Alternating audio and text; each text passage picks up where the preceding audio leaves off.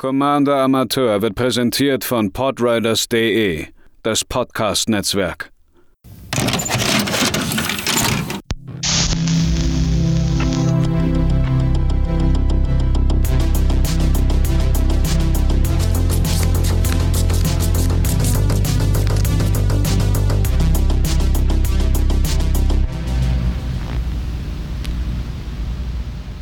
Einen wunderschönen guten Tag, liebe ZuhörerInnen, hier auf Commander Amateur, dem wundervollen Podcast für Einsteiger in das tolle EDH-Format in Magic the Gathering.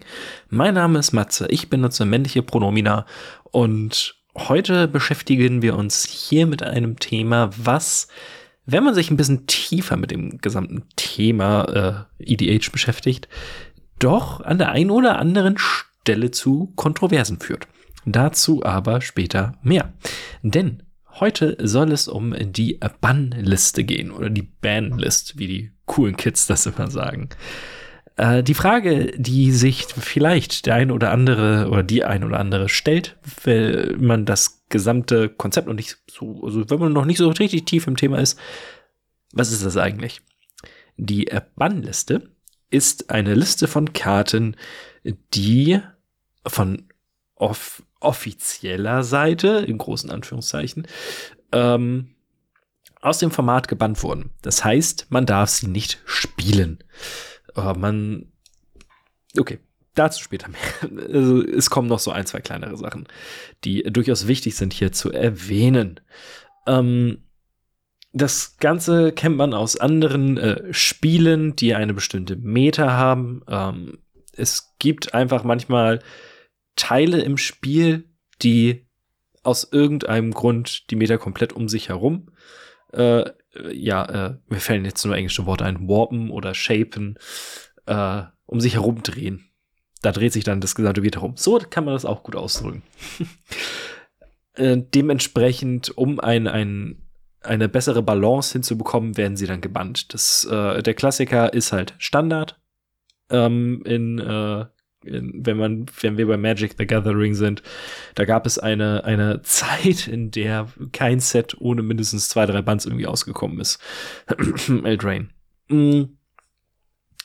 Die Idee dahinter ist halt, dass das Spiel diverser wird, dass es mehr Optionen gibt. Und in ähm, EDH funktioniert das Ganze noch mal ein bisschen. Das Ganze wird verwaltet vom äh, MT vom Commander Rules Committee.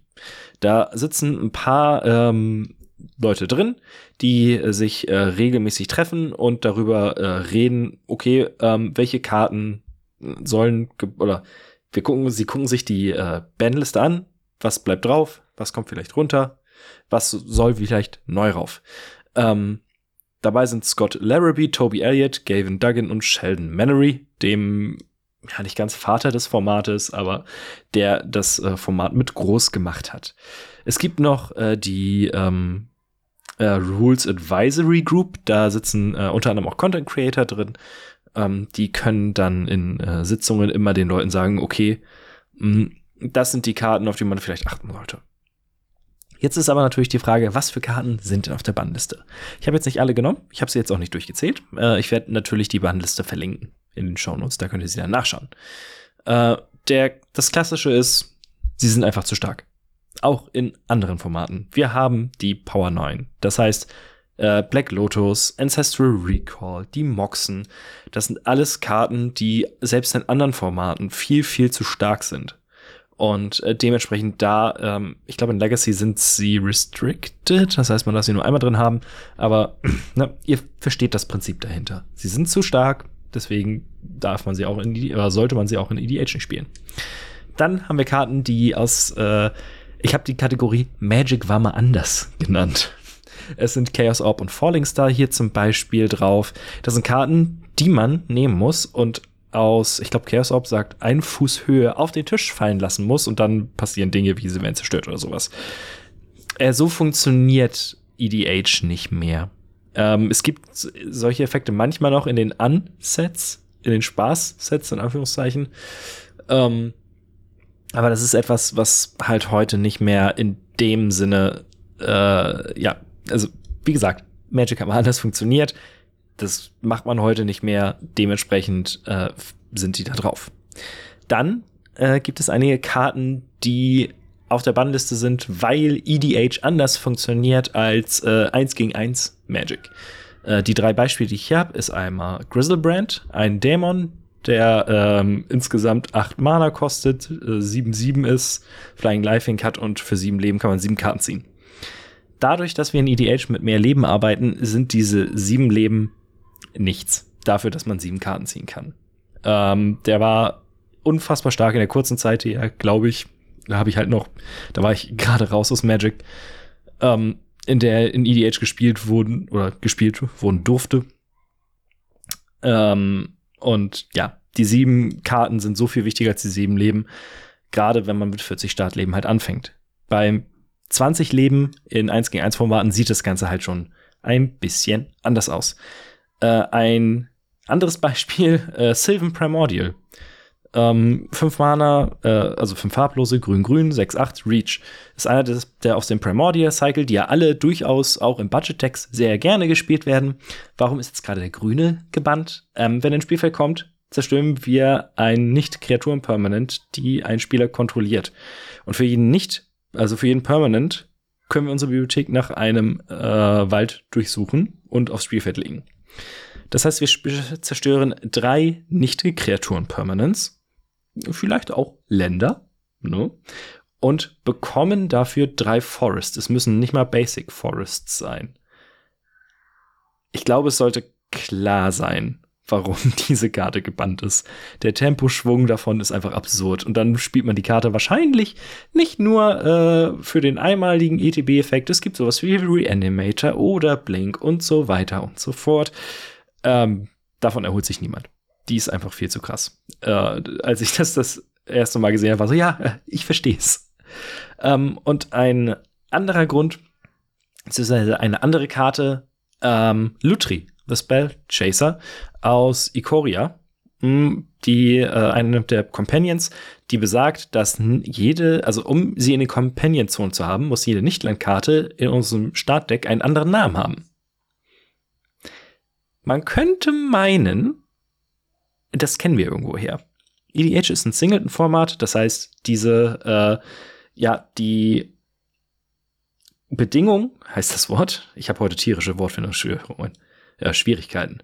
Äh, die Bedingung für Lutri ist automatisch immer gegeben. Das heißt, es gibt keinen Grund, Lutri nicht in der Companion, äh, Companion Zone zu haben, wenn man mindestens Izzet-Farben spielt.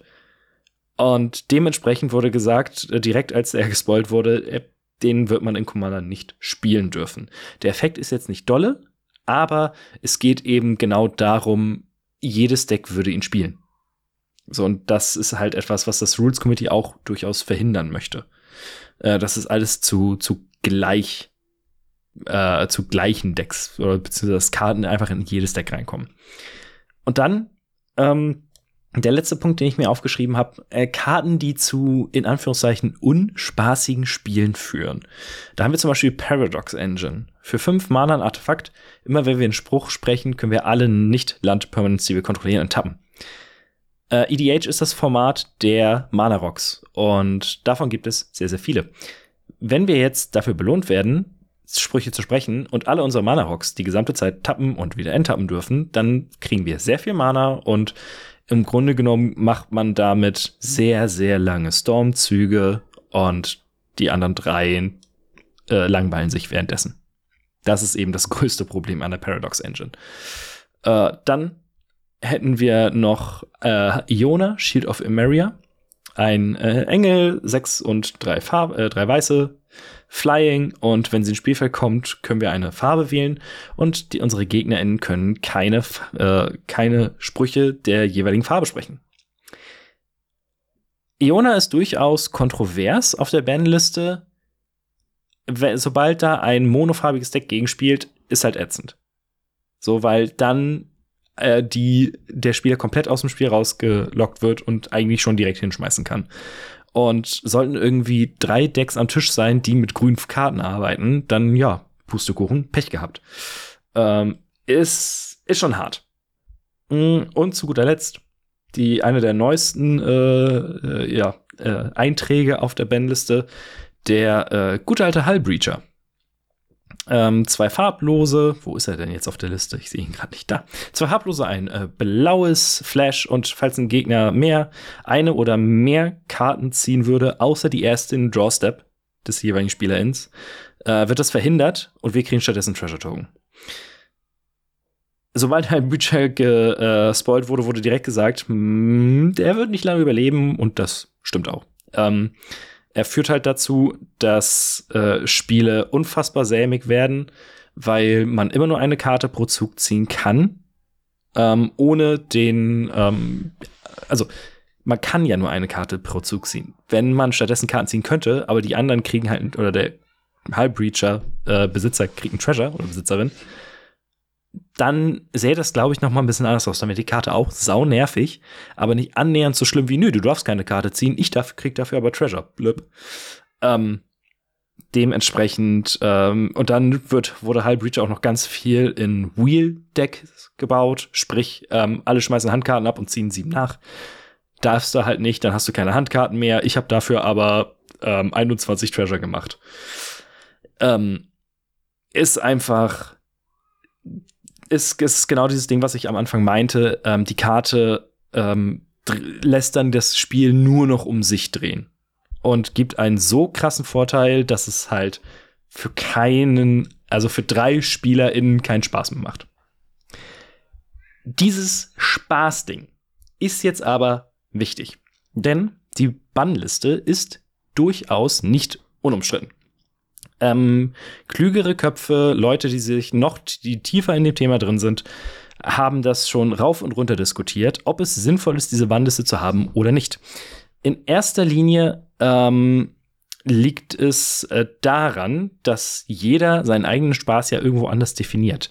Die einen wollen 12-12er raushauen, während die anderen äh, lieber äh, Draw-Go spielen, Control deswegen wird auch immer vom äh, RC, also vom Rules Committee, gesagt, die Liste ist im Grunde genommen mehr eine Empfehlung. Ähm, beziehungsweise ein, ein ungefährer Leitfaden. Sinnvoll ist das Ganze zum Beispiel, wenn man mit fremden Leuten spielt. Dann hat man so einen ungefähren gleichen Grund, gleichen Grundsatz, bei dem man sagen kann, okay, das sind Karten, die nicht in dem Deck auftauchen sollen. Wenn jetzt aber zum Beispiel ähm, jemand unbedingt in seinem äh, Giants-Deck den Prime Evil Titan, der auch gebannt ist, spielen möchte, dann ist das etwas, was man vielleicht vorher abklärt. Dann sagt man, ey, ich hab den hier drin. Ist das cool für euch? Ja, nein, nice. In Playgroups läuft das dann eh anders. Ihr müsst euch ja nicht unbedingt dran halten, was da gesagt wird. Es kann ja keiner kontrollieren. Dadurch, dass EDH halt kein kein Turnierformat ist, ähm, gibt es da keine äh, Judges, die irgendwie sagen, nee, darfst du nicht spielen, bist raus. Es ist halt aber trotzdem etwas, worüber man, wenn man eine feste Playgroup hat, vielleicht reden sollte. Und wenn ihr mit anderen Leuten spielt, im Local Game Store, äh, über Discord-Server und so weiter und so fort, ist das immer etwas, was ihr ansprechen solltet. Mit, um zu sagen, okay, ich habe hier diese Karte, sie ist eigentlich gebannt, darf ich sie trotzdem spielen? Und dann vielleicht auch noch erwähnen, warum ihr sie spielen wollt. Wenn ihr dann sagt, ich habe halt Spaß daran, wenn es euch scheiße geht, dann ist die Wahrscheinlichkeit relativ gering, dass ihr die Karte spielen dürft, beziehungsweise dass die anderen mit euch spielen wollen. Dieser, dieser Softban, beziehungsweise diese, diese, diese statt Bannliste eher ein Leitfaden, ist allerdings dann auch wieder etwas, wo die Leute sagen, ja, aber warum braucht man dann eine Bannliste überhaupt? Einfach genau aus diesem Grund, den ich gerade genannt habe, ähm, damit man so ein, so ein Common Ground, heißt es auf Englisch, ähm, ne, eine gleiche, einfach alle auf einem gleichen Level sind und gleich wissen, okay, die Karten sollte man vielleicht nicht nehmen. Zu guter Letzt vielleicht noch interessant zu wissen, wie häufig werden Karten gebannt? Relativ selten in der Zeit, in der ich jetzt äh, mich intensiver mit EDH auseinandersetze, waren es bisher zwei, Golos und Tilebreacher, und es ist mit Worldfire eine Karte sogar von der Bandliste runtergekommen, was auch relativ selten ist. Ähm, das heißt aber nicht, dass Karten vom Bann gefeilt sind. Äh, der Klassiker Stockside Extortionist, da wird immer drüber geredet, ah, wird er jetzt gebannt oder nicht? Und äh, ist immer wieder schwierig, das einzuschätzen. Aber per se ist es etwas, das ähm, das Rules Committee die Karten relativ lange äh, im Umlauf lässt, bevor sie da irgendwie ein Problem sehen. Es kann zum Beispiel sein, dass wenn irgendeine andere Karte auf einmal ge gedruckt wird, ähm, die mit irgendeiner alten Karte aus dem ersten Mirrodin-Block komplett steil geht, dann guckt man sich das Ganze natürlich noch mal an und sagt, ah, okay, hier könnte es ein Problem geben. So, das sind dann immer so die, die Sachen, äh, wie etwas da drauf landen kann. Aber ich äh, hoffe, ihr habt durch diesen kleinen Ausflug einen, ähm, ja, einen besseren Einblick äh, bekommen und wisst, dass ihr vielleicht äh, nicht Upheaval in euren EDH Cube äh, bauen solltet. Das habe ich nämlich aus Versehen gemacht. War keine schöne Erfahrung. Äh, wenn ihr Feedback dalassen wollt, in den Shownotes sind die Links zum Discord-Server der Podriders, wo wir unsere eigene kleine Ecke haben äh, das Instagram und Twitter verlinkt. Ihr könnt mir auch unter commandamateur.googlemail eine äh, .com eine Mail schreiben, wenn ihr da Lust drauf habt. Und ansonsten hören wir uns beim nächsten Mal wieder. Bis dahin, habt noch einen schönen Tag.